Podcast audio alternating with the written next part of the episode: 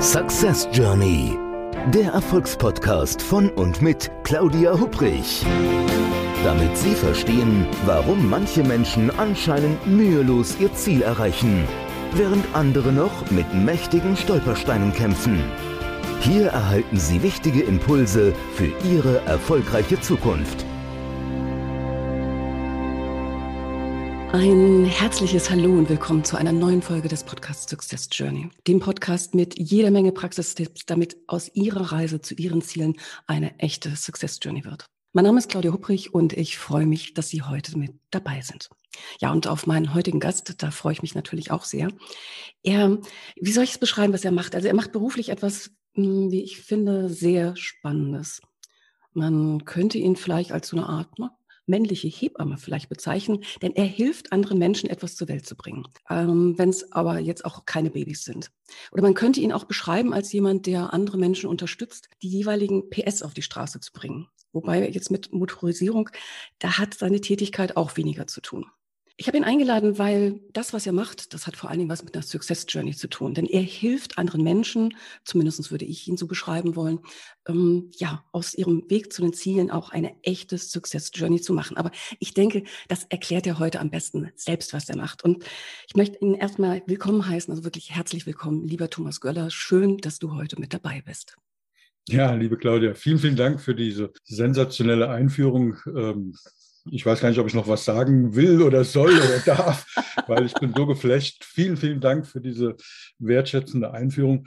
Ähm, spannenderweise habe ich gestern von einem Klient gesagt bekommen, äh, ich sei Hebamme, ja, tatsächlich. Und dann passt das ja doch irgendwo. Ja, Aber ich glaube, das Wort Hebamme und vielleicht auch das mit PS auf die Straße bringen, ich glaube, unsere Zuhörerinnen und Zuhörer führt das so ein kleines bisschen auf dem falschen Pfad. Ja, ähm, also es ist tatsächlich so, ich ähm, begleite tatsächlich Unternehmer und Unternehmerinnen, und zwar ausschließlich äh, äh, Unternehmer und Unternehmerinnen, äh, auf ihrem Weg noch erfolgreicher zu werden. Weil ich habe so eine Vision, die mich antreibt und diese Vision äh, heißt, dass wir in unserer Gesellschaft, und zwar in allen Gesellschaften, in allen Kulturen weltweit, dass wir mehr Unternehmer brauchen, und zwar mehr erfolgreiche Unternehmer. Weil ich glaube, dass Unternehmer etwas für unsere Gesellschaft tun, ähm, in allen Bereichen. Ich glaube, dass wenn wir zum Beispiel Handel miteinander treiben, dass wir dann weniger Krieg haben. Ja, weil wir wollen ja Handel treiben. Ähm, und deswegen rede ich eben auch von kleinen mittelständischen Unternehmen, von Familienunternehmen, von Menschen, die äh, ihr Unternehmen als ihr Baby bezeichnen. Da war die Hebamme wieder, ja, ähm, weil die dann sagen, das ist mein Baby und nicht, das ist mein äh, Shareholder Value äh, Account, mhm. ähm, wo ich alle Quartal irgendwelche Zahlen darstellen muss. Und wenn ich als Geschäftsführer eingestellt wäre, muss ich drei Jahre performen, damit ich einen guten ähm, Bonus bekomme und danach äh, nach mir die Sintflut. Das meine ich nicht. Also Konzerne und AGs halte ich für schädlich für unsere Gesellschaft. Mhm. Aber ich meine diese echten Unternehmer unter uns. Die tun was für unsere Gesellschaft. Und da muss man eine ganze Menge äh, dazu sagen oder kann eine ganze Menge dazu sagen, weil auf der einen Seite braucht es mehr Unternehmer, die erfolgreich sind. Aber auf der anderen Seite braucht es auch eine Gesellschaft, die Unternehmertum ähm, respektiert, akzeptiert, ähm, honoriert. Und äh, da gibt es wirklich ein breites, breites Feld, was wir tun können und müssen. Äh, zum Beispiel schon in der Erziehung, wenn wir mit Glaubenssätzen durch die Welt laufen, äh, kennst du vielleicht ja die da oben, die High Society oder mhm. als du dich selbstständig gemacht hast, vielleicht hast du das auch gehört, ja, jetzt bist du ja was Besseres, jetzt redest du nicht mehr mit uns oder so, ja. Also was für ein Bild haben wir von Unternehmern in unserer Gesellschaft? Das heißt also, ähm, mein Part ist es eben, die Unternehmer zu unterstützen als Mentor, also mhm. mehr wie ein Unternehmensberater, mehr wie ein Coach, ähm, mehr wie ein Trainer, ähm, mehr wie ein äh, Kontakte, also jemand, der, der sein Netzwerk zur Verfügung stellt. All das zusammen in einer Person, das nenne ich ein Mentoring. Können wir gerne nochmal genauer beleuchten. Was heißt dieser, was bedeutet dieser Begriff? Mhm, genau. Das ist dieser eine Part. Und ja, zu mir in aller Kürze sozusagen, weil ich das glaube, be äh, begleite ich sehr, sehr intensiv seit 25 Jahren Menschen im Eins zu eins, Unternehmer und Unternehmerinnen, mittlerweile über 1200 ähm, dieser tollen Menschen auf dem Weg, äh, ihr Business eben ja, in, auf ein neues Level zu kriegen. Ähm, Und das Zweite ist eben, weil ich im 1 zu 1 nur natürlich pro Jahr nur eine bestimmte Anzahl, eine relativ beschränkte Anzahl von Menschen begleiten kann, ähm, gibt es die Unternehmer Academy, wo das ist ein, ein Online-Lernsystem sozusagen, ähm, wo es unglaublich viel Inhalt gibt, sehr, sehr strukturiert mit einem Framework-Loop-System, also ein, ein, System, was man immer wieder in einer größeren Tiefe durchlaufen kann, ähm, wo wir mehr Menschen erreichen. Aber ich habe ja gesagt, dass wir auch was tun müssen für die Gesellschaft. Äh, und deswegen haben wir, ähm, wir sage ich, das sind zwei Partner noch mit dabei, ähm, einen Verlag gegründet, den Mentorenverlag, ähm, um eben auch unsere Gesellschaft äh, vorzubereiten oder zu unterstützen dabei, was bedeutet das Unternehmertum zu sein, um Unternehmer eine größere Reichweite zu erreichen für Unternehmertum, um mehr Menschen äh, zu zeigen, was bedeutet das. Gutes Unternehmertum Es gibt diesen schönen Begriff vom Hamburger ähm, Unternehmer, ja, vom Hamburger mhm. Äh, Kaufmann. Mhm. Ähm, ja, von diesem ehrenwerten Kaufmann, so, das sind so, so, so ethische Dinge, die da eine, eine große, große Rolle spielen. Ähm, und das sind so die drei Felder, in denen ich mich tummle. Ja. Wow, okay. Jetzt lass, lass uns mal gerade mal so, so zurückgehen. Wenn du sagst, mh, mm, der Unternehmer, die Unternehmerin. Dann ist für mich so ein bisschen die Frage so, wer, wer, steckt denn eigentlich irgendwo dahinter, wenn man das jetzt so die Person sich quasi vorstellt? Ich könnte mir vorstellen, weiß es natürlich nicht, aber diejenigen, die uns gerade zuhören, vielleicht zu denken, hm, okay, der Thomas, der unterstützt Unternehmer. Wenn jetzt zum Beispiel Unternehmer gründet, dann äh, ist, denke ich, direkt auch das Wort Startup irgendwo im Raum. Du bist aber mehr, glaube ich. Ne? Also du bist jetzt nicht derjenige, der Startups berät, weiß ich nicht, vielleicht auch, aber du berätst auch so den, ja, den klassischen kleinen mittelständischen Unternehmer, äh, also mit einer kleinen Unternehmensgröße, äh, der schon länger auf dem Markt ist. Oder ist das richtig? Ja, das ist richtig. Ich habe früher, äh, das ist allerdings schon ja, gut 15 Jahre her, äh, ungefähr, äh, relativ viel Gründer begleitet. Mhm. Ähm, Im Laufe der Zeit haben sich die Maßnahmen ähm, ja, verfeinert, ver verändert. Äh, und äh, heute ist es ja vielleicht leider, der eine oder andere würde sagen leider, ich sage zu, äh, ja zum Glück, die Maßnahmen haben sich so verändert, dass meine Ideen und meine Methoden nicht mehr für jeden Unternehmer passen. Ähm, das heißt nicht, dass ich äh, glaube, dass wir genügend Gründe haben oder dass ich Gründer nicht unterstützen kann. Das, das der Haken an der Sache ist nur, dass ich, äh, dass meine Methoden für viele Gründer nicht funktionieren. Die brauchen etwas anderes. Ein Gründer braucht ähm, viele Dinge, die, die, ja, ich sag mal, was das Fundament betrifft. Ich, ich mag jetzt nicht im Sinne von Basics, das hört sich so, so, mhm. so nicht wertschätzend an, sondern es sind viele Grundlagen. Wie gehe ich überhaupt mit dem, mit dem äh, Ding um, dass ich jetzt Unternehmer bin? Wie, wie gehe ich da mit meinem Zeitmanagement um?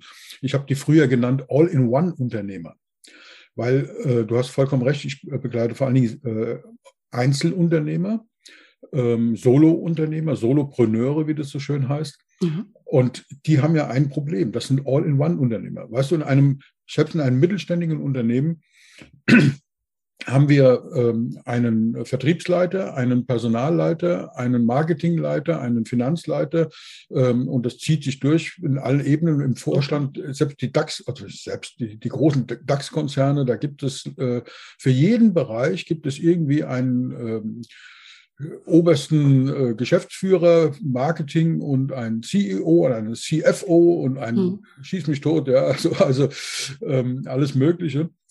Und wenn du dich, als du dich selbstständig gemacht hast, warst du das alles in einer Person.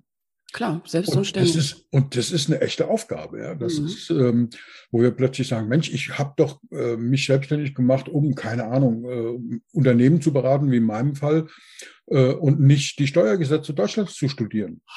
ja?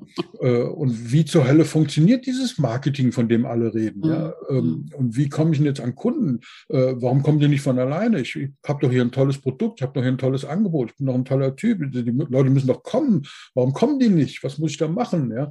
Ähm, und dann hast du hunderte von Aufgaben, äh, administrative und und und.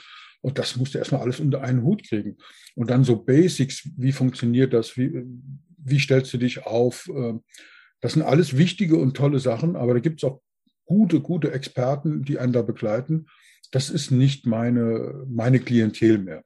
Meine Klientel, das sind Unternehmer, die echte Experten sind. Das hat weniger was damit zu tun, ob die am Start sind oder schon lange unterwegs sind. Also Beispiel, ähm, ich habe äh, jemand äh, begleitet äh, vor anderthalb Jahren. Als der kam, war der auf dem Papier eigentlich Gründer. Das heißt, er hat sein Unternehmen zwei Monate vorher gegründet mhm. und hatte noch keinen Kunden, noch keinen. Das war aber trotzdem ein hochkarätiger Experte, weil der vorher in einem internationalen Konzern tätig war, seit 20 Jahren, und hat dort quasi selbstständig gearbeitet. Also zwar angestellt, aber er hat keinen Chef gehabt, also keinen Weisungsbefugten, sondern er hat ähm, seinen Bereich geleitet, äh, mhm. hat alles eigenverantwortlich gemacht. Also er hat gearbeitet wie ein Selbstständiger, also mhm. das, was sich jedes Unternehmen wünscht. Unternehmer um, im Unternehmen sein. Das hat er gelebt, hat ein riesen Netzwerk aufgebaut, hat eine unfassbar gro große Expertise, hat Vorträge gehalten zu dem Thema weltweit. So, und der hat, äh, das Unternehmen ist gekauft worden von, von einem anderen Unternehmen und dann ging es halt darum, äh, sind die Konditionen und die Bedingungen spielt nur eine untergeordnete Rolle. Jedenfalls hat er dann gesagt, so jetzt ist der Moment gekommen, jetzt mache ich mich selbstständig. Das ist auf dem Papier ein Gründer, aber der passt zu mir, ja, weil er halt diese große Expertise hat und ich begleite Menschen, ich nenne die Know-how-Unternehmer, die nichts haben, in Anführungszeichen, ähm, als das, was man äh, zwischen den Ohren hat, nämlich das, das Know-how. Also praktisch, mhm. äh, das sind keine, ich habe ganz wenig Unternehmer, die reine Produkte haben, Ladengeschäfte, äh, Online-Marketer im klassischen Sinne, mhm. sondern äh, das sind Menschen, die Know-how haben. Das sind natürlich klassischerweise zum Beispiel äh, andere Berater in mhm. irgendwelchen Themen, ähm, Coaches, Trainer, auch Speaker, ja, also Redner, die mit Reden Geld verdienen. Aber das sind auch Ingenieure zum Beispiel oder ähm, Webdesigner und ähnliche. Also Leute, die lediglich äh, in Anführungszeichen lediglich, also die meiner Meinung nach das Wertvollste haben, was man in unserer Zeit, wir erleben in der IT-Zeit, ja, also der Informationszeit, da ist die Währung ist Information. Ähm, und das, deswegen ist das das Wertvollste, was man momentan haben kann. Und diese Menschen begleite ich, die viel Know-how haben.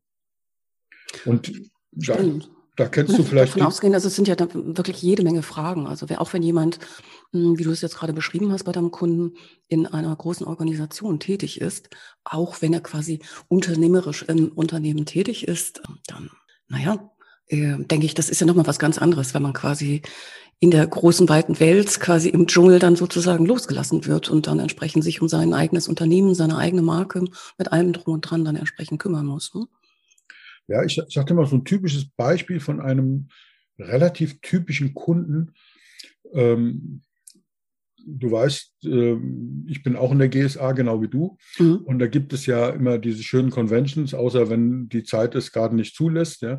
Ähm, und das ist jetzt schon etliche Jahre her. Äh, ich denke so acht, neun Jahre dürfte das her sein. Und da war äh, die Gala-Veranstaltung und dann sitzen mhm. wir immer, du weißt es, an so mhm. runden Tischen mit acht mhm. oder zehn Menschen. Und wenn die eigentliche Veranstaltung vorbei ist, äh, darf man sich am Tisch unterhalten. Also man darf das auch vorher, aber man tut es nicht, weil vorher auf, auf, der Bühne etwas passiert, da hört man zu. Aber irgendwann fängt dann Musik an zu spielen und dann unterhält man sich am Tisch und macht das, was man so klassischerweise Networking nennt. Und das ist immer sehr spannend und sehr schön. Und ich sitze da am Tisch, links neben mir ein Nachbar und rechts neben mir. Rechts ziemlich extrovertierter Typ, äh, links ziemlich introvertierter Typ. Mhm. Und ich habe versucht, den introvertierten Typ immer so in unser Gespräch reinzuziehen, weil der Rest von mir wirklich ein großes Sendungsbewusstsein hat, hatte. Aber also es war angenehm, ja, es war, war okay, mhm.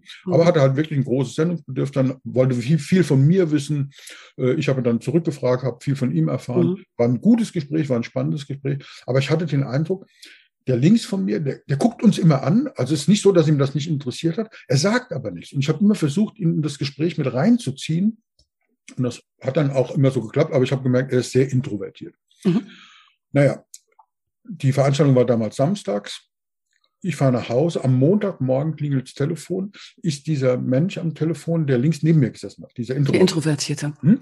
Mhm. Und sagt, ähm, wir sind ja dann bei der GSA per Du, und sagt, ähm, Thomas, äh, das war ein ganz, ganz toller Abend. Ich habe so viel mitgenommen und, und so viel gehört und gelernt. Das war so spannend.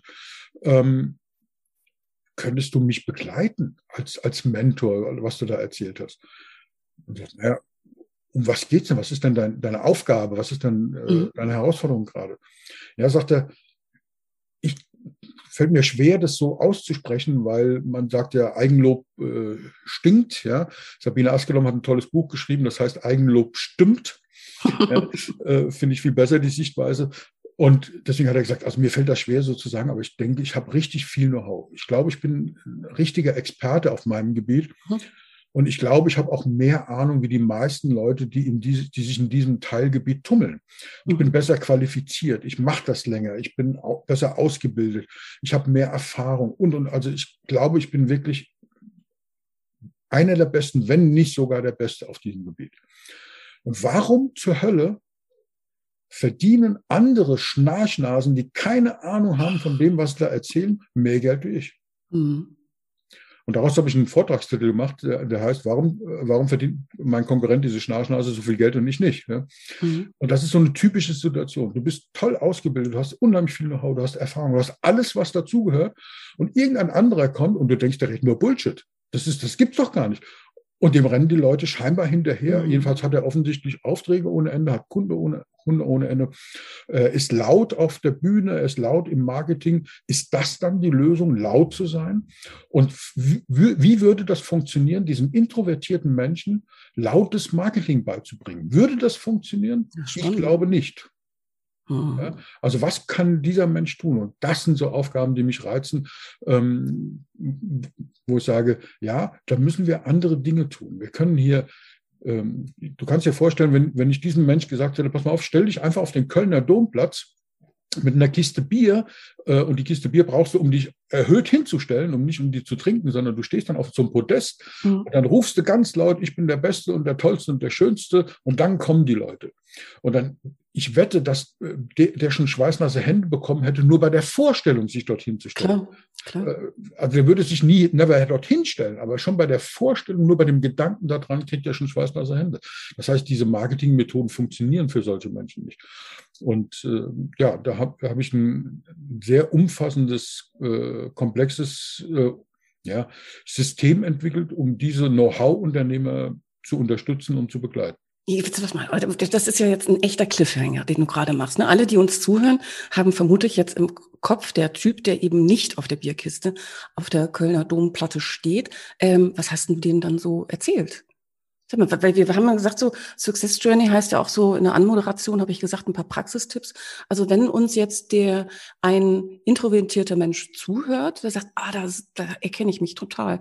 Was würdest du dem oder ihr denn entsprechend so so an Tipps mitgeben? Naja, der, der Punkt ist, wir müssen da vorher noch was tun. Wir haben ja gesagt, er hat viel Know-how. Mhm. Und es geht eben darum, dass wir sagen, was für, was für eine Zahlart haben wir denn? Also wie werden wir honoriert? Und es gibt ja einfach mindestens zwei verschiedene Arten, wenn man das so pauschalisiert, äh, zwei verschiedene Arten, wie wir honoriert werden können. Wir mhm. können die Zeit, unsere Zeit gegen Geld tauschen oder wir können unser Know-how gegen, gegen Geld tauschen. Das sind so die zwei grundsätzlichen Möglichkeiten. Da gibt es jede Menge Mischformen, aber das ist das, was da äh, grundsätzlich geht. Und die meisten, und deswegen arbeite ich eben auch nicht mit Gründern, die meisten fangen an, mit ihrer Zeit gegen Geld zu tauschen. Und dann werden die Honorare im Laufe der Zeit immer höher, weil die merken, wir sind vielleicht ausgebucht und dann darf ich die Preise erhöhen, aber es ist immer noch Zeit gegen Geld. Ja? Also mhm. ein Tagessatz, äh, äh, eine Keynote kostet. Ja, so, das, das sind solche Dinge. Und das ist auch alles nicht verkehrt, es ist nur nicht meine Baustelle. Äh, also man darf so anfangen und man darf auch später noch im Einzelfall vielleicht sowas machen, wenn man will. Ich mache es gar nicht mehr. Also bei mir kann man keinen Tag kaufen, geht nicht. Ähm, ja. Manchmal sage ich so, um die Leute abzuschrecken, ja, wenn man mich einen Tag kaufen will, dann kostet das Summe X und die mache ich dann so hoch, dass das keiner kauft. Äh, ja, aber weil das ist, das ist, ich habe ein anderes Modell. Ich verkaufe äh, einen Mehrwert äh, gegen Geld. Also ich tausche, also Value-Based Fee heißt eben äh, wertebasierte Honorierung. So. Und wenn wir das machen wollen, die meisten Leute kommen eben aus dieser Zeit gegen Geld-Szene. Ähm, und wie gesagt, das ist keine Wertung. Alles gut. Und dann überlege ich, okay, wenn wir wenn wir wirklich jemand haben, der extrem viel Know-how hat, was glaubst du in deinem Bereich? Du, du, ihr macht auch viele Beratungen, ich glaube, mit deinem Mann mhm. zusammen macht, macht mhm. ihr auch viele Sachen. Wenn du sagst, du machst das nach der Nürnberger Methode, machst jetzt einen tollen Workshop, einen ganzen Tag mit einem Unternehmen und, und berätst die und trainierst die und machst und du wirklich das Beste, was du liefern kannst oder was ihr liefern könnt, mhm. nach dem einen Tag. Wie groß ist die Erfolgschance? Ich behaupte jetzt mal, ist eine rhetorische Frage, ja. Äh, ich, ich, ich sehe, du denkst nach, ja. ja, weil ich gerade sagen wollte, dass ich kann ein Gegenbeispiel bringen und ich glaube das, aber sag erstmal, mach deinen Punkt erstmal bitte fertig. Ich glaube, dass, ähm, dass der Erfolg fast gleich null ist. Weil die Leute gehen aus dem Workshop raus und sagen, toll, ich habe wirklich was gelernt, das war sensationell, klasse. Mhm. Und stell dir vor, der, dieser Workshop war freitags, ja, dann ist äh, Samstag, dann ist Sonntag, das Wochenende und dann kommt der Montag und dann ist der Alltag da. Und dann wie groß ist die Umsetzungsquote? Die ist äußerst, äußerst gering. Absolut. Absolut. Und das liegt nicht daran, dass ihr nicht gut performt habt. Oder dass du nicht genug Wissen gehabt hast oder dass du das von der Didaktik nicht, äh, nicht gut gemacht hast. Im Gegenteil. Ähm, ich glaube, dass, dass das einfach die falsche Methode ist. So, ich glaube, dass, ähm, und so gehe ich mit, mit diesen Leuten vor, dass, wir, dass ich sage, schau mal, wenn, ich sage mal ein einfaches Beispiel. Äh, du kennst diese, diese unsägliche Gallup-Studie, die immer wieder zitiert wird, ja? dass angeblich so und so viel, ich sag mal, 70 Prozent der Menschen haben innerlich gekündigt. Genau. Das so. ist die Studie, die seit zehn Jahren, würde ich sagen, jetzt wie ein totes Pferd durch die Manege gezogen wird. Ja. Genau. Also wir wissen mittlerweile auch alle, keiner ist motiviert in den Firmen. Also ich erlebe das teilweise gar nicht so. Manchmal ja, manchmal nein. Ja, Kommt genau. ein bisschen auf die Organisation an. Hm. So, die Studie ähm, die wird jedes Jahr neu gemacht. Ja? Mhm. Ähm, und alle gähnen und denken, das ist ein totes Pferd, das durch die Manege gezogen wird. Aber die ist jedes Jahr neu. Und jedes mhm. Jahr steht drin, 70 Prozent der mhm. Menschen sind demotiviert oder haben innerlich mhm. gekündigt. Oder so. Genau. Und das kann man jetzt noch vertiefen, im Detail gehen. Ähm, da gibt es zum Beispiel Studien, dass Bewerber, wenn die, am, äh, die sich bewerben für einen, einen neuen Job in einem Unternehmen, dass die nach dem er, dass 25 Prozent der Bewerber, bis zu 25 Prozent der Bewerber am ersten Tag schon sagen, das ist eine Scheißfirma. Also praktisch äh, innerlich kündigen. Ja? Äh, so, das wissen wir alles. Das sind keine neuen Erkenntnisse. Wie du sagst, das ist ein uraltes Pferd. Mhm. Warum ändert sich das nicht? Weil ich glaube, dass sich das deswegen nicht ändert, weil wir die Dinge immer besser machen wollen. Also sprich, wir haben einen Workshop, wo es darum geht, Führungskompetenz zum Beispiel, als, als Beispiel. Wenn wir, wenn wir analysiert haben, das könnte daran liegen, äh, daran liegen, dass unsere Führungskräfte nicht genügend Führungskompetenz haben. Also machen wir einen Workshop über Führungskompetenz. In der Hoffnung, dass dann die Leute besser motiviert sind und nicht so viele innerlich kündigen. Ja, so. Das wäre so ein ganz pauschales Beispiel einfach mal. Ja. So, dann sagen wir, okay, wir müssen unsere Führungskräfte trainieren, damit die bessere Führungskräfte sind und damit die Leute besser motivieren können, damit die mehr Spaß haben, dann sind die nicht so. so. Und dann wird ein Trainer gerufen und sagt, guck mal, trainiere unsere Führungskräfte. Und dann kommt nächstes Jahr die Gallup-Studie und dann gucken die in ihrem eigenen Unternehmen, es ist gar nicht viel besser geworden. Also was wird gemacht? Es wird nächstes Jahr ein besserer, vielleicht sogar teurerer ähm, Trainer gerufen und sagt, pass mal auf, wir brauchen da einen, der es besser, der es besser macht. So, und dann kommt der und macht es dann tatsächlich besser. Und witzigerweise waren solche Workshops vor 10, 15 Jahren eine Woche lang. Mhm. Irgendwann vor zehn Jahren waren es dann drei Tage, vor fünf Jahren waren es zwei Tage, vor zwei Jahren waren es noch ein Tag und mittlerweile ist es dann eine Zoom-Session von einer, von einer Stunde. Ja? So. Äh, aber immer besser. Und dann wundern sich die Leute, dass da nicht bei rauskommt. Und dann sage ich, okay, wenn ihr andere Ergebnisse haben wollt, müsst ihr andere Dinge tun. Wenn ihr immer das Gleiche macht, müsst ihr euch nicht wundern, dass immer das Gleiche bei rauskommt. Und die Dinge besser zu machen, nützt gar nichts. Also Beispiel, ähm, die Leute sagen, du musst die richtigen Dinge tun.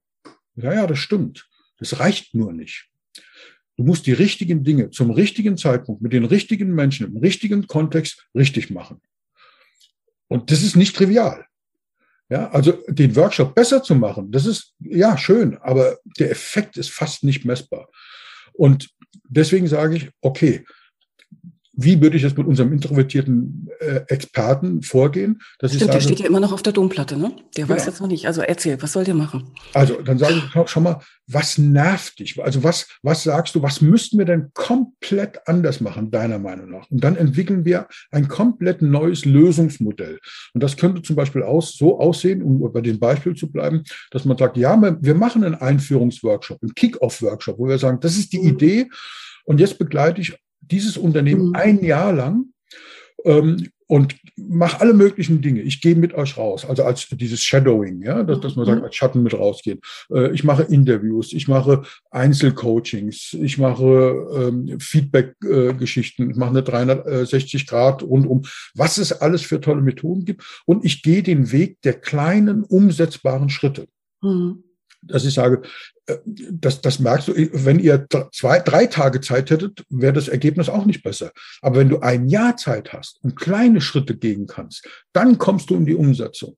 So, und dann frage ich den, was würdest du denn, wenn ich eine gute Fee wäre und sage, alles, was du machst, funktioniert, ja, eine typische Coaching-Frage, was würdest du da anders machen? Wenn das Unternehmen dir völlig freie Hand geben würde, was würdest du da machen? Ja, da würde ich erstmal analysieren, dann würde ich das machen, dann würde ich ein Konzept machen, dann würde ich sagen, mit dem mache ich das.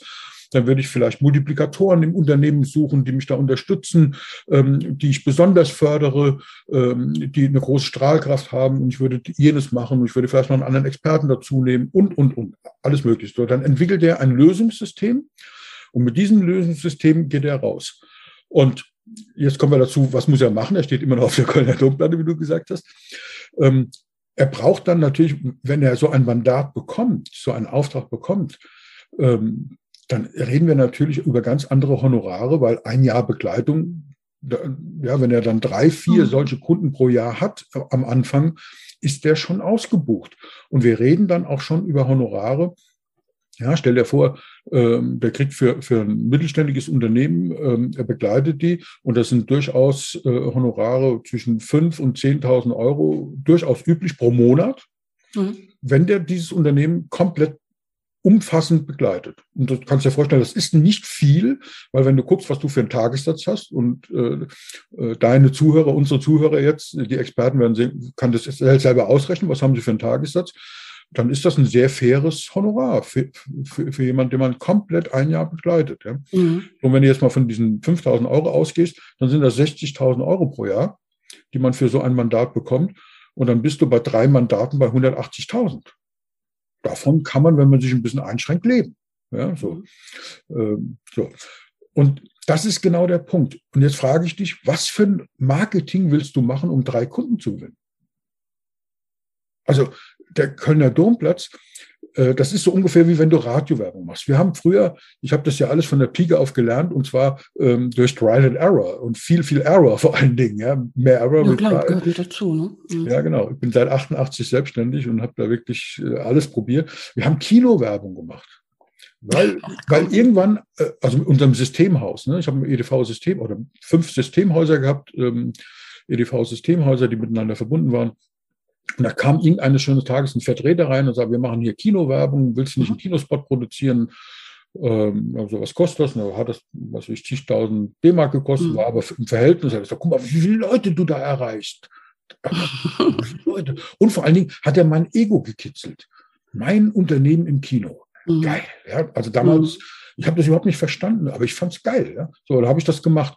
Hinterher, Jahre später, habe ich verstanden, dass ungefähr 1,5 Prozent meiner Zielgruppe überhaupt nur ins Kino geht.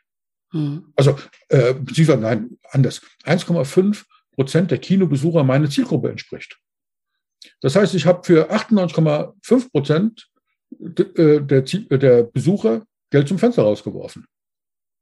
Ja klar, also ich, ich bin, bin jetzt gerade gedanklich im Kino. Ich wundere mich immer, das ist ja spektakulär schlecht gemacht irgendwo. Also ich war schon lange nicht mehr im Kino jetzt, aber ich ja, ich glaube, unser, unser wer Spot produziert sowas auch. Unser Spot war ganz gut gemacht, äh, aber das hat trotzdem, äh, vielleicht hat er auch einen kleinen Effekt gehabt. Ja, natürlich, aber das mhm. Preis-Leistungs-Verhältnis hat nicht gestimmt. Mhm. Und vor allen Dingen, wenn du, wenn du am Ende des Tages im ersten Jahr drei hochkarätige Kunden haben willst, mhm. und du musst immer davon ausgehen, die Leute kommen zu mir, die haben ja schon Kunden.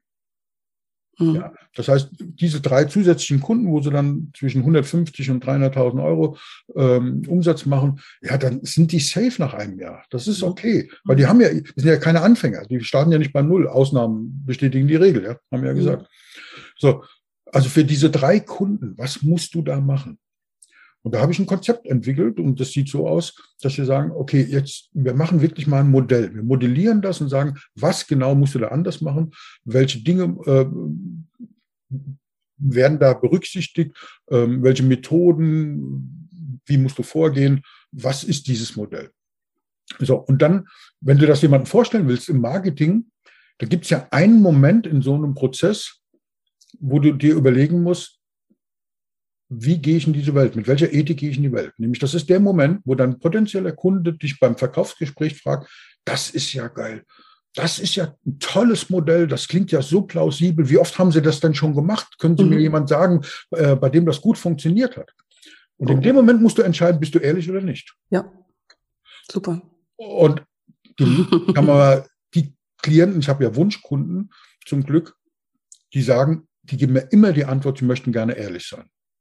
Und, die, und dann sage ich, wenn du ehrlich sein willst, musst du an der Stelle sagen, ich habe das noch nie gemacht. Mhm. Mhm. Und das ist schwierig, oder? Ja, du, du erzählst dem Kunden ein, ein, ein Modell, ich begleite ein ganzes Jahr, wir machen dies, wir machen das und wir machen das, alles ganz, ganz anders wie bisher. Und das bringt dir, das bringt dir endlich den Erfolg. Und du bezahlst da 60.000 Euro pro Jahr. Und dann sagt er, das klingt ja toll, super, sehr selbstbewusst. Ähm, wie oft haben sie das schon gemacht? Noch nie. Mhm. Schwierig an der Stelle.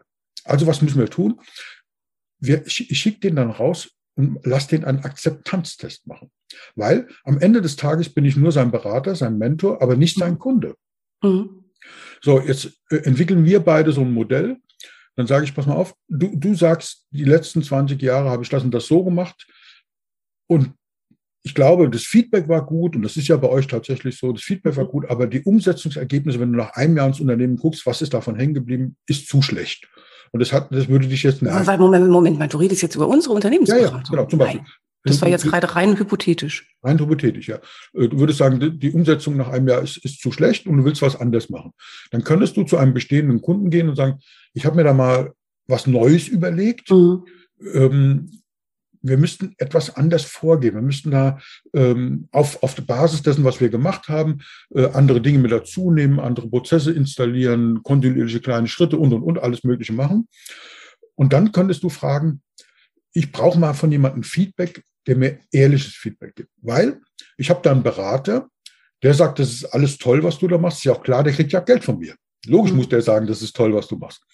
So, und dann habe ich meine Eltern, die sagen, ach, Bub oder, oder Mädel, geh doch wieder als Angestellte, das ist Risiko nicht zu groß, ja, kriege ich auch kein vernünftiges Feedback. Meine Frau oder mein Mann sagt, du bist die Größte oder der Größte, das ist alles, mhm. also ich kriege kein äh, verwertbares Feedback. Die einen sagen, das ist alles Käse, was du machst, geh lieber als Angestellter, das Risiko ist zu groß. Die anderen sagen, ja, du bist der Tollste, der Schönste, der Beste. Das nützt mir auch nicht, ich brauche ein ehrliches Feedback. Du bist doch Experte in deinem Gebiet, sagst du zu, zu dem äh, Auftraggeber. Mhm. Ähm, du, du erlebst das jeden Tag in deinem Unternehmen und ich möchte mal, ich möchte dir eine Methode vor, vorstellen und möchte gerne ein Feedback von dir haben. Ähm, würdest du mir so ein Feedback geben? Und dann passieren zwei Sachen. Wie groß ist die Wahrscheinlichkeit, dass der dir ein Feedback gibt? Wenn du sagst, du bist ein Experte auf deinem Gebiet und ich brauche deine Hilfe, dann drückst du so viel psychologische Trigger, du hebst den hoch Klar. in einen Hochstatus und sagst, du bist Experte. Genau und ich brauche dein Feedback und mir ist dein Feedback wichtig, das hat auch was mit Wertschätzung zu tun. Ähm, und es, ich möchte was vorstellen und ich brauche ein Feedback von jemand, der echt Ahnung hat. Gibst du mir zehn Minuten deiner Zeit, um mir ein ehrliches Feedback zu geben? Und dann ist die Chance, dass du dort einen, einen Termin bekommst, sehr hoch. Was schätzt du, wie hoch? Erfahrungsmäßig? Du, da brauchst du mich gar nicht davon überzeugen. Ich denke sehr, sehr hoch, weil ähm, es ist auch generell, das sage ich auch immer den Leuten, frag doch. Also das ja. Nein habt ihr schon. Fra frag einfach. Also das Einzige, was wirklich passieren kann, ist, dass jemand sagt, ach nö, habe ich gerade keine Zeit für. Ja. Dann fragt man halt den Nächsten. Genau. Und wie gesagt, da geht es nicht um ein Verkaufsgespräch. Ich will da nichts verkaufen, sondern ich will nur ein Feedback haben. Und zwar, ähm, ich mache das dann so, dass ich zum Beispiel in, auf das Modell, wenn ich das ausdrucke auf ein Blatt Papier, dann habe ich so kleine Aufkleber, runde Aufkleber, äh, grüne, gelbe und rote, wie ein Ampelsystem. Mhm. Ähm, und dann stelle ich dem das vor und dann äh, stelle ich dem die Skalierungsfrage. Ähm, das ist eine wissenschaftliche Methode übrigens, die heißt Net Promoter Score. Und dann stelle ich ihm die Frage, ich sag mal, auf einer Skala von 1 bis 10, wie attraktiv findest du dieses Modell? Hm. Wie relevant findest du das? Ja, so. Und dann sagt er irgendwas. Und es gibt im Prinzip drei Möglichkeiten. Auf einer Skala von 1 bis 10 gibt es drei Möglichkeiten, wie der antworten kann. Die erste Möglichkeit ist 0 bis 5. Mhm. Dann war die Idee nicht so gut. Ja, dann ist das Gespräch auch beendet. Dann sagst du vielen Dank für das ehrliche Feedback. Dann überlegst du, war das ein Spinner oder hast du deine Arbeit nicht richtig gemacht? Ja, so. Dann musst du halt nochmal, wenn das viele sagen und du sagst, okay, ich glaube, ich war am falschen Pferd, ähm, dann musst du halt nochmal neu arbeiten. Ist aber relativ selten. Also eigentlich noch nie vorgekommen. Die zweite Möglichkeit ist, der sagt irgendwas zwischen ähm, sechs und acht. Das ist die beste Antwortmöglichkeit weil er sagt, ja, das, sag, nehmen wir mal ein Beispiel, er sagt, hm, ich würde dir eine 7 auf einer von, äh, Skala von 1 bis 10 würde ich dir eine 7 dafür geben, dann ist das schon relativ gut, aber nicht perfekt. Und das ist die beste Antwort deswegen, weil dann kannst du fragen. Kannst du fragen, natürlich, klar. Dann kannst du sagen, okay, klar. das ist ja spannend. Vielen, vielen Dank für das ehrliche Feedback. Sag mal, was müsste ich denn tun, ergänzen, weglassen, dazu tun, genau. ändern, damit du mir eine 10 geben würdest? Was muss ich tun, damit du mir eine 10 gibst? Und dann kriegst du von deinem potenziellen Kunden echte Hinweise, die kann ich dir gar nicht geben. Mhm. Was müsstest du an dem Modell ändern, ergänzen, aus der Praxis raus? Und dann sagst du natürlich, darf, das ist ja klasse, mitschreiben natürlich immer. Und dann sagst du, das war ja klasse, vielen, vielen Dank. Wenn ich da nochmal eine Frage habe beim Nacharbeiten, darf ich mich nochmal melden? Und dann kriegst du natürlich immer ein Ja, weil der ist ja froh, dass du seine Meinung wertschätzt. Ja? Mhm. So. Und dann, das machst du mit zwei, drei Leuten. Mehr brauchst du da nicht. Die, wir haben noch die dritte Möglichkeit. Der sagt neun oder zehn. Neun oder zehn ist eben perfekt, weil es gibt Menschen, die sagen aus Prinzip nicht zehn. Da ist neun genauso äh, perfekt. Ja? Mhm. Und wenn, du, wenn der sagt neun oder zehn, brauchst du nicht, wenn der sagt neun, brauchst du nicht fragen, was muss ich machen, damit du mir eine zehn gibst. Das ist Quatsch. Ja, das kannst du machen bei sechs, sieben und acht. Bei neun und zehn sagst du, oh super, und dann darfst du eine Frage stellen, sofort, die du in, den anderen, in dem anderen Fall 6, 7, 8 erst später stellen darfst. Nämlich, vielen, vielen Dank für das tolle Feedback, vielen Dank für die 9 oder die 10. Äh, das bringt mich jetzt zu einer Frage, sag mal, was hältst du denn davon, wenn wir mal einen Prototypen machen?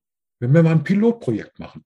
Wenn wir das mal probieren? Weil ich habe dir ja gesagt, ich habe es noch nie gemacht. Mhm. Ist, ich will ja deswegen Feedback von, von dir haben, weil wir haben es noch nie gemacht. Aber du findest es so gut, die Idee, was hältst du denn davon, wenn wir das mal bei dir im Unternehmen als Pilotprojekt machen? Und dann sagt er, was verstehst du denn unter Pilotprojekt? Und dann sagst du, naja, ich komme dir ein bisschen im Preis entgegen, aber es ist kein Rabatt, sondern wir tauschen diesen kleinen Preisnachlass ähm, mit einer Kundenstimme. Sagt er, wie mit einer Kundenstimme? Ja, ich, du, äh, ähm, du bestätigst mir jetzt hier schriftlich vorab, dass ich nach Ablauf des, der Maßnahme von dir eine Kundenstimme bekomme, die ich auch veröffentlichen darf. Was glaubt dein Gegenüber, wenn du das so sagst? Ja, klar. Ne? Was glaubt dein Gegenüber, wenn du, wenn du ihm bittest, eine, dir schriftlich zu bestätigen, dass du ein, ein, eine Kundenstimme nach Ablauf der Maßnahmen bekommst? Was glaubt er von dir und von deinen Ideen? Na, vermutlich, dass ich die sehr umsetzenswert halte und dass es entsprechend auch erfolgreich läuft. Genau. Klar. Der glaubt, sonst würdest du das nicht schriftlich verlangen. Mhm. Der, der, das, das ist, da ist viel Psychologie mit drin. Das mhm. ist jetzt nur, wir reisen das nur an, ja. Wir haben ja leider nur eine Stunde oder weiß nicht, wie lange wir Zeit haben, aber ähm, deswegen kann ich es nur, nur anreißen. Aber das sind äh, solche Methoden, die legitim sind, zu sagen, das funktioniert nur, wenn du wirklich davon überzeugt bist. Aber wenn du davon überzeugt bist, dann darf das der andere wissen. Dann darf das der andere mitkriegen. Und mit so einer Frage kriegt er das mit. Er sagt, du bist davon überzeugt. So, in dem anderen Fall, wenn der sagt 6, 7, 8, ähm, dann sagst du das bitte nicht, weil er hat ja gesagt, es gibt noch was zu tun. Genau. So, aber wenn das sinnvoll war, was der da gesagt hat, wenn der zum Beispiel sagt, also mir fehlt da der Blickwinkel auf das und das, und sagt, ja, stimmt, das ist auch nochmal wichtig. Darf ich da nochmal eine Frage stellen, wenn ich, äh, Mhm. wenn ich dazu irgendwie am Arbeiten bin? Ja, klar. So, und dann arbeitest du das alles ein, wenn es sinnvoll war. Und dann darfst du den nach, wie lange du immer brauchst, nach vier Wochen, nach acht Wochen nochmal äh, kontaktieren und sagen, schau mal, du hast mir doch damals gesagt, ich darf mich nochmal melden und dein Feedback war so cool und ich habe noch mal mir Gedanken gemacht, das war echt hilfreich. Vielen, vielen Dank. Und ich habe das jetzt hier eingearbeitet. Ich kürze es jetzt ab. Und du hast ja gesagt, wenn ich das ab einarbeite, kriege ich von denen eine 10. Und ich habe es jetzt eingearbeitet. Was hältst du denn davon, wenn wir ein Pilotprojekt machen? Mhm. Ja. Mhm, Sehr schön. So, und jetzt bist du bei den Quoten, du kennst die, die, das Gesetz der großen Zahl. Mhm. Ähm, wie viele Menschen musst du anrufen und bitten, um ein ähm, äh, Feedback-Gespräch zu führen, wenn du so, so ein Modell entwickelt hast? Nicht viele. Mhm. Wie viele von diesen Gesprächen enden in einem Pilotprojekt?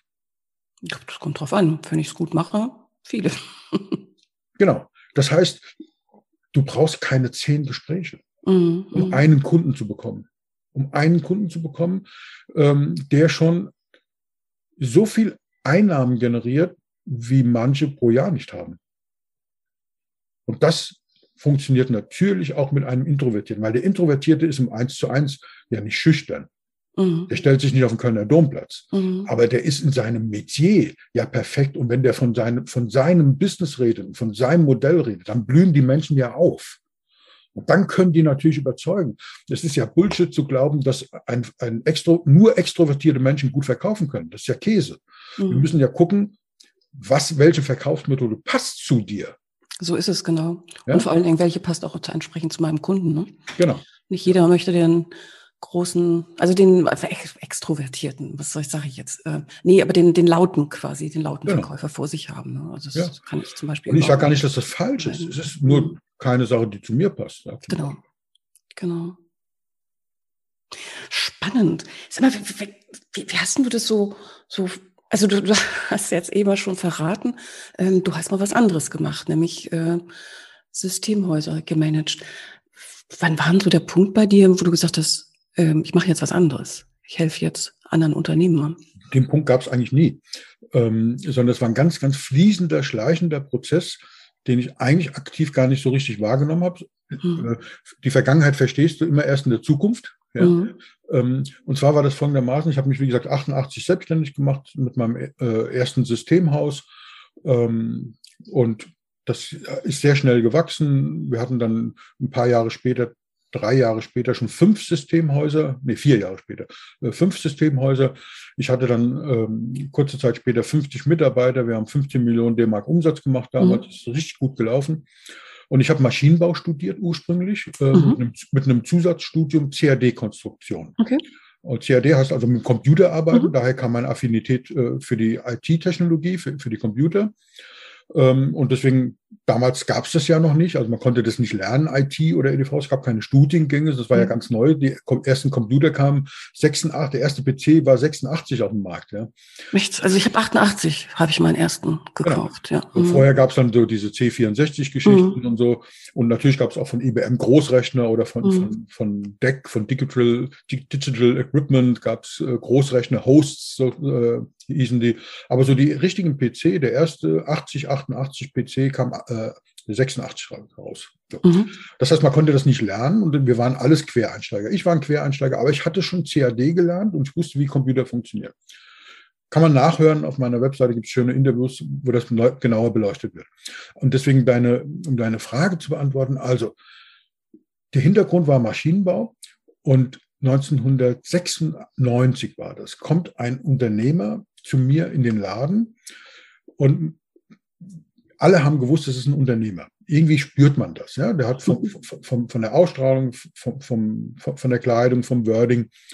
Und er kam rein und mein Verkäufer vorne im Laden ähm, fragt ihn, was er denn für ihn tun könne. Und er sagte, er hätte gern den Herrn Göller gesprochen, ob der denn im Hause sei. Ja, der ist da. Um was geht's denn? Ja, ähm, er würde mit, gern mit mir sprechen. Okay. Ich bin also nach vorne in den Laden und er sagte, ja, ich habe gehört, Sie sind äh, Maschinenbauingenieur. Äh, das finde ich deswegen spannend, weil ich habe ein kleines Maschinenbauunternehmen. Äh, wir haben so 120 Mitarbeiter ungefähr, machen Sondermaschinenbau. Und Mitte der 90er Jahre, vielleicht erinnert sich der eine oder andere noch dran, war der Maschinenbau ziemlich gebeutelt. Ja, da lief, das lief nicht besonders gut. Und das hat er mir gesagt, wir haben gerade ein paar echte Schwierigkeiten. Wir glauben aber, dass wir wissen, woran das liegt, weil wir machen alles noch von Hand. Also das Modernste, was wir haben, ist ein Fernschreiber. Ähm, wir haben keine Computer, wir haben nichts. Ja? Und äh, Sie haben ja auch ein Schulungszentrum. Ich hatte damals ein großes Schulungszentrum. Ähm, und ich hätte gern von Ihnen 25, im ersten Schritt 25 Arbeitsplätze, die passende mhm. Software dazu, mhm. Server dazu. Äh, ich möchte gern, dass Sie meine Leute ausbilden im Bedienen dieser Geschichte. Mhm. Äh, ein richtig großer Auftrag. Okay. Und meine Leute haben damals eine Gruppenprovision bekommen. Die haben solche Ohren bekommen, ja, weil die natürlich gedacht haben, die haben sich im Kopf ausgerechnet, 25 mal das, mal das, plus Server, plus Software, plus Ausbildung. Äh, wir reden hier zwischen 200 und 300.000 D-Mark. Mhm. Das war damals dieses Auftragsvolumen ja. in etwa. So ganz grob überschlagen. Und dann haben die natürlich riesen Ohren gekriegt und da war geil, ja, super, äh, wenn der Chef den Abschluss dann macht. Zum Glück redet er mit dem Chef, ja, der, der, der ist abschlussstark. Ähm, und dann äh, kriegen wir auch unsere Gruppenprovision, super. Und dann habe ich mir das alles angehört, was der mir erzählt. Und dann habe ich zu ihm gesagt, das tut mir sehr, sehr leid, aber das kann ich Ihnen nicht verkaufen. Das war was anderes, als das, was er erwartet hat. Ja, und dann habe ich so hinten im, im Büro gehört, wie, wie, die Verkäufer rückwärts umgefallen sind. Und dieser Unternehmer ist einen Schritt zurückgegangen, hat mich angeguckt. Und du kennst das vielleicht, dann gibt es diesen Moment, wo du das Aushalten der Stille zelebrieren musst. Mhm. Du darfst dann nichts sagen. Und gefühlt war das Aushalten der Stille minutenlang. Wahrscheinlich waren es nur wenige Sekunden, aber gefühlt war das minutenlang. Du hast, es, du hast gesehen, wie da die Rädchen im Kopf rattern. Und nach einer gefühlten Ewigkeit hat er zu mir gesagt, sagen Sie mal, war das ein Fehler, dass ich Ihnen gesagt habe, es läuft gerade nicht so gut bei uns? Nee, habe ich gesagt, das war, das ist nicht der Punkt, weil wir haben damals mit Factoring gearbeitet. Ähm, mhm. Das heißt, wir, äh, das, das wär, wäre. Das Geld wäre reingekommen. Ja, das, also das wäre nicht das Problem gewesen. Ich habe gesagt, das Problem, was ich bei Ihnen sehe, ist folgendes. Ihr Unternehmen ist gar nicht EDV bereit. Wir haben keinerlei Prozesse definiert, keinerlei Abläufe, äh, keine Strukturen. Ähm, Sie haben die Idee, wir stellen da fünf Arbeitsplätze hin und dann wird es besser. Und das wird nicht passieren. Und ich möchte gerne mein Unternehmen auch noch weitere zehn Jahre betreiben. Und deswegen kann ich Ihnen das nicht verkaufen, weil Sie haben die Idee, Sie sagen, es läuft gerade nicht so gut, deswegen brauchen Sie EDV. Und ich weiß, durch die Stand heute, wenn wir das jetzt für Ihnen verkaufen für 200.000 bis 300.000 D-Mark, wird es nicht zum Ergebnis führen, was Sie sich mhm. wünschen. Mhm. Im Gegenteil, Sie haben dann so und so viel 100.000 D-Mark ausgegeben und sind am Ende des Tages mega enttäuscht und vielleicht sogar Konkurs. Und dann fragen die Leute, was, was ist da passiert? Und dann hat die Firma Datatec EDV-Systeme von dem Herrn Göller äh, ihnen den Todesstoß versetzt, indem sie mhm. nochmal 300.000 D-Mark ausgegeben haben. Das mache ich nicht. Und dann hat er mich angeguckt und hat gesagt, wissen Sie, vielen Dank für Ihre Ehrlichkeit ich bin jetzt auch ehrlich, ich war vorher schon in drei anderen Systemhäusern. Und die haben mir alle drei Angebote gemacht zwischen 200 und 300.000 D-Mark. Mhm. Keiner von denen hat gesagt, dass ich da vorher noch was tun muss. Und ich gesagt, das ist aber so. Ja, klar. Und dann hat er mich angeguckt und hat gesagt, können Sie denn so eine Beratung machen? Wie gesagt, 1996, rechnen wir aus, wie lange das her ist. Mhm. Ich gesagt, na klar. Mhm. Und ich konnte das auch. Und zwar aus zwei Gründen. Der erste Grund war, dass wir natürlich von anderen Kunden genau solche Konzepte auf den Tisch gelegt bekommen haben, die sich haben beraten lassen oder haben das, die das selber gemacht haben und haben gesagt, guck mal, das ist unsere Struktur, das ist unsere IT, das ist der Fluss der Informationen in unserem Unternehmen. Bildet das bitte per EDV ab. Das war der erste Punkt. Und der zweite Punkt war, ich habe für mein eigenes Unternehmen damals eine Ausbildung gemacht bei Professor Mewis äh, für die engpasskonzentrierte Strategie. Mhm. Das heißt, ich wusste äh, zu dem Zeitpunkt, habe mich sehr, sehr intensiv für mein eigenes Unternehmen, nur für mich, äh, damit beschäftigt, was ist eine Strategie, was muss man machen. Äh, und da gehört EDV-Strategie mit dazu, als ein Teil davon. Ich fühlte mich also ja, befähigt, äh, dem mit Ratentat Rufen für den größeren Auftrag. Genau. Und dann habe ich den beraten. Nebenbei sind die heute Weltmarktführer. Cool ähm, die machen Waschmaschinen für Druckereien. Ja? Also was ist eine Waschmaschine für eine Druckerei? Äh, große Druckerei, Druckwalze, drei Meter lang, zwei, 1,50 Meter mhm. Durchmesser, fünf Tonnen schwer. Die Putzfrau macht die abends nicht sauber. ja? ähm, sondern kommt eine Maschine, die hebt die mit dem Schwerlastkran raus, diese Walze, und dann kommt die in eine Waschmaschine. Waschmaschine ist so groß wie ein Haus Okay. Äh, mit Chemikalien, mit, mit äh, speziellen Methoden wird dieser gereinigt. Dann kommt wieder der Schwerlastkran, Schwerlastkran, holt die Walze aus der Maschine raus und so weiter. So, das haben die früher nicht gemacht. Die haben früher Sondermaschinenbau gemacht und durch meine Beratung haben die sich eben spezialisiert. So. Und das war mein erster Beratungskunde, der dann anschließend die EDV gekauft hat. Und weil das bei denen so gut funktioniert hat, hat er mir weitere Beratungskunden mhm. geschickt. Und so bin ich dazu gekommen. Das war also keine bewusste Entscheidung. Du hast gefragt, wie bin ich dahin gekommen? W wann war der Punkt? Nee, da, es gab keinen Punkt, sondern ich bin da reingerutscht, weil das gut funktioniert hat und weil ich dann immer mehr Kunden bekommen habe. Und dann habe ich das eine Zeit lang parallel gemacht. Wir hatten dann zu meiner Hochzeit sieben Unternehmen, also fünf Systemhäuser, eine Holding, ähm, ein Schulungszentrum und meine äh, Unternehmensberatung. Und irgendwann habe ich gesagt, ich schaffe es nicht mehr. Ich schaffe es nicht mehr. Ich will mich, muss mich konzentrieren, muss auf meine Gesundheit achten. Ähm, und dann hatte ich das Angebot bekommen, mein Schulungszentrum zu verkaufen und ein zweites Angebot, meine fünf Systemhäuser zu verkaufen. Mhm. Und, und äh, das war dann sehr spannend. Äh, der Käufer hat gesagt, wir kau ich kaufe dir deine äh, zwei besten ähm, Systemhäuser ab. Und dann habe ich gesagt, nee, das machen wir nicht. Du kannst, du kannst die zwei besten haben, aber nur, wenn du sie alle nimmst. Mhm. Ja, und das hat er gemacht. So, und dann äh, habe ich mich im 2001 war das. Seitdem mache ich nur noch Unternehmensberatung. Okay. Ja, das heißt also, es war ein Prozess, keine bewusste Entscheidung, sondern ich habe gemerkt, es macht mir Spaß, es macht mir Freude. Ich kann es gut, ich habe Ergebnisse, ich kann Ergebnisse produzieren und habe mich dann im Nachhinein sozusagen 2001, nachdem ich Kaufangebote für die restlichen Unternehmen hatte, entschieden, das ist mein Weg. Und das habe ich bis heute nicht bereut. Sehr spannend. Also eine echte Success Journey, ne? Das kann man so sagen. Ja, wobei, ähm, da, danke, dass du das so einschätzt. Ähm, aber da waren natürlich äh, die Up and Downs waren da schon dabei. Also wie gesagt, äh, Trial and Error und äh, das Error darfst du da fett schreiben. Ja? Klar, also, aber ich denke, das gehört ja auch, das gehört ja auch irgendwie dazu. Spricht ja. man vielleicht nicht so viel irgendwie darüber, aber ich denke, genau das ist es ja. Ähm, ich erlebe das immer wieder, auch in, der Beratung und Coaching, wo Leute dann aufgeben, wenn es irgendwo, ja, when the going gets tough und äh, nee, das gehört dazu zu einer Success Journey.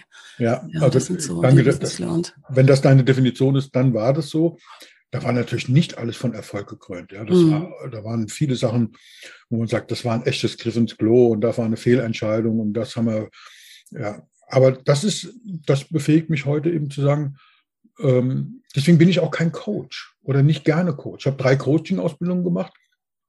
Ich habe drei gebraucht, um zu lernen, dass ich nicht gerne Coach bin. Ja. Ähm, okay. Weil, ich sag mal, in, die Coaching-Ausbildung sind schon eine Zeit lang her und damals war das noch sehr viel strikter als heute. Ich glaube aber in vielen ist es bei heute noch so. Äh, ne, ein Coach geht davon aus, dass die Lösung des Problems schon im Klienten, im Coachie vorhanden ist. Ja, dann, das ist so ein, so ein, Küchenkalenderspruch, würde ich genau. jetzt sagen. Also, ja, und du musst intelligente Fragen stellen, um diese Lösung im Klienten, im, im Coachie rauszukitzeln.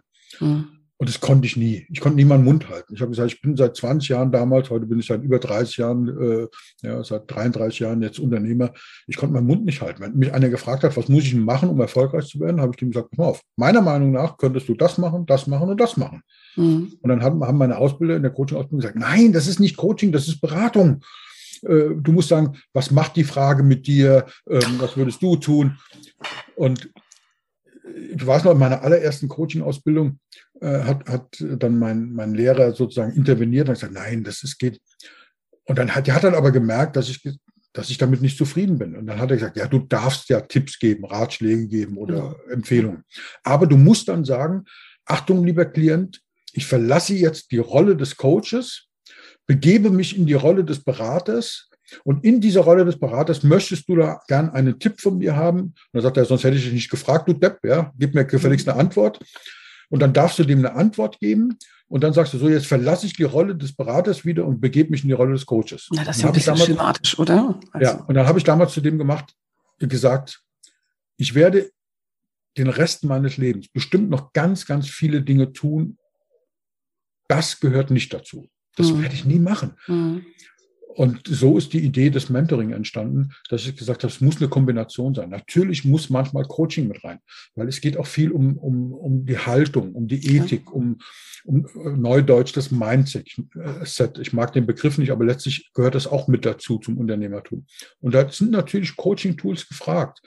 aber ich würde mich nie als Coach bezeichnen. Mhm. Ja. Also ich finde auch das, also das Wort Mentoring finde ich auch passt, passt wunderbar zu dir, auch entsprechend so zu deiner, ja, also zu deiner Produkt-Dienstleistungspalette, äh, was du da entsprechend da so anbietest.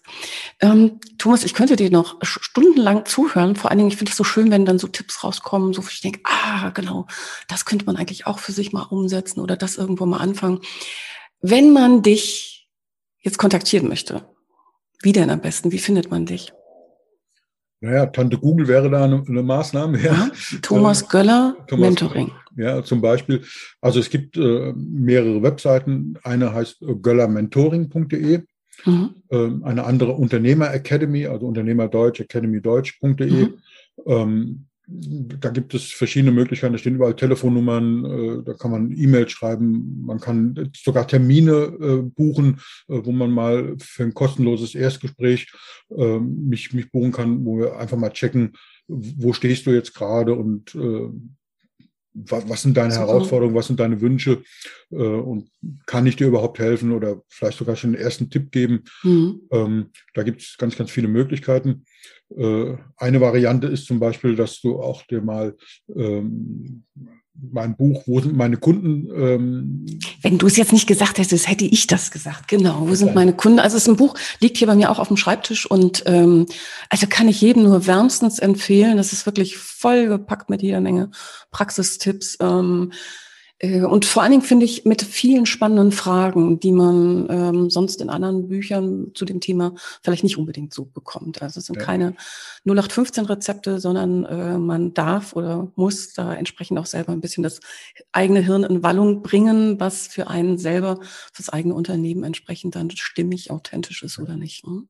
Und äh, ich habe die Idee gehabt bei dem Buch, äh, man kann ja Bücher aus zwei Perspektiven schreiben. Man kann sagen, man kann dem Leser beschreiben, was er tun muss. Mhm. Und wenn er dann überlegt, wie mache ich das, dann muss er dich buchen. Und so ein Buch wollte ich nicht schreiben. Ich habe eben auch in dem Buch reingeschrieben, wie du es tun musst. Mhm. Also zum Beispiel, wie ein Akzeptanztest funktioniert im Detail, steht auch in dem Buch drin, Kapitel 13. Ja? ähm, und äh, das gibt es übrigens auch als Hörbuch äh, und als, als gedrucktes Buch äh, und auch natürlich auch als Kindle und so weiter. Ähm, und da findet man eine ganze Menge. Äh, man kann in die Unternehmer Academy kommen. Ähm, da erlebt man mich äh, sozusagen ähm, auf der Bühne ähm, vier Tage lang. Wir haben tolle äh, Dozenten mit dabei, äh, die da Content rei äh, mit äh, reingeben. Zum Beispiel Klaus J. Fink, der über Verkauf spricht. Ja. Äh, Markus Miksch, der über die Königsdisziplin im Marketing, nämlich das eigene Buch spricht. Ähm, ganz, ganz viel verschiedene äh, tolle Dozenten. Ähm, ja, die wirklich sensationelle äh, Dinge bringen. Das wäre auch so ein Einstieg, äh, der möglich ist. Aber wie gesagt, der direkte Kontakt ist einfach auf meiner Seite Göller steht ganz oben meine Telefonnummer. Einfach äh, anrufen, fragen und im Zweifel vielleicht mal auf einen Anrufbeantworter sprechen, wenn ich äh, im Gespräch bin oder mir eine Nachricht hinterlassen, Mail, Mail schreiben. Also, wer mich finden will, findet mich. Ja, prima. Wunderbar. Ich, ich hoffe ja, dass wir so mit unserem Gespräch heute so ein bisschen die Leute anstiften konnten. Naja, vielleicht auch mal wirklich so out of the box zu denken, vielleicht ein bisschen anders zu denken. Du hast gesagt, ähm, die Frage so im Raum gestellt, muss es unbedingt irgendwo, wenn man in der Beratung, Coaching, Training ist, Zeit gegen Geld sein? Ähm, was ich so für mich mitgenommen habe, ist die Idee, ja, es vielleicht auch so ein bisschen größer zu denken, in größeren Paketen, Produkten, um einen ja nicht nur einen kurzfristigen ähm, Mehrwert den Kunden, sondern wirklich langfristig Mehrwert den Kunden zu schaffen. Man darf fragen, wenn man Ideen hat, Modelle, Konzepte entwickelt ja. und am besten dann direkt nicht äh, Mama, Papa, Oma, Tante fragen, sondern direkt die potenziellen Kunden fragen und da die Verbesserungen auch reinnehmen ja, ich glaube, das sind eine ganze Menge Impulse. Viel, viel, viele Sachen zum Nachdenken, drauf rumdenken. Hoffentlich, ich bin ja so eine, so ein Umsetzungsjunkie. Ich liebe ja. das, wenn Dinge wirklich dann eben in die Welt gebracht werden. Also vielleicht auch haben wir, konnten wir jemanden schon anstiften, um entsprechend da die eine oder andere Idee dann wirklich so in die Umsetzung zu bringen. Und vor allen Dingen, wenn dann entsprechend Fragen sind, liebe Zuhörerinnen, liebe Zuhörer, äh, dann wissen Sie ja, an wen Sie sich wenden müssen. Insofern, du magst ja immer gerne Du magst ja immer ganz gerne noch diese Tipps haben, ja. Hab, weißt du, warum ich das diesmal jetzt nicht gesagt habe? Weil letztens, ich weiß gar nicht, wer es war, in einer der vergangenen Folgen, war jemand to total baff, also von der Rolle. Und sagt, äh, pff, wie, wo, was? Und dann habe ich gedacht, jetzt frage ich das nicht, und jetzt kommst du. Also so, komm, hau raus, ein Tipp. Nein, weil der, weil der einfach wichtig ist äh, vom Denken her. Und zwar, wenn du wissen willst. Aber Moment, ganz, ganz kurz, es muss ein kurzer Tipp sein, mhm. weil sonst knacken wir noch den Rekord, den der Stefan Bronder und ich beim letzten Mal im. Interview gemacht haben. Ja, ich äh, wäre auch nicht. du arbeitest dran, ich merk's schon. Ja, genau. Also wenn, wenn jemand zu mir kommt, in diesem Business, von dem wir jetzt geredet haben, ja, mhm. und sagt, er möchte fünf Prozent mehr Umsatz machen, dann ist der Tipp mega, mega einfach. Und der kostet auch kein Geld und dazu muss er mich auch nicht buchen. Äh, da muss er nur deinen Podcast hören, weil dieser Tipp heißt, du musst einfach nur fleißiger sein. Mehr musst du nicht machen.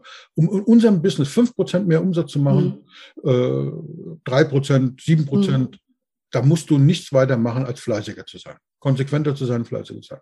Ich hätte jetzt weil, gesagt, oder die Preise zu erhöhen. Ja, das funktioniert nicht immer.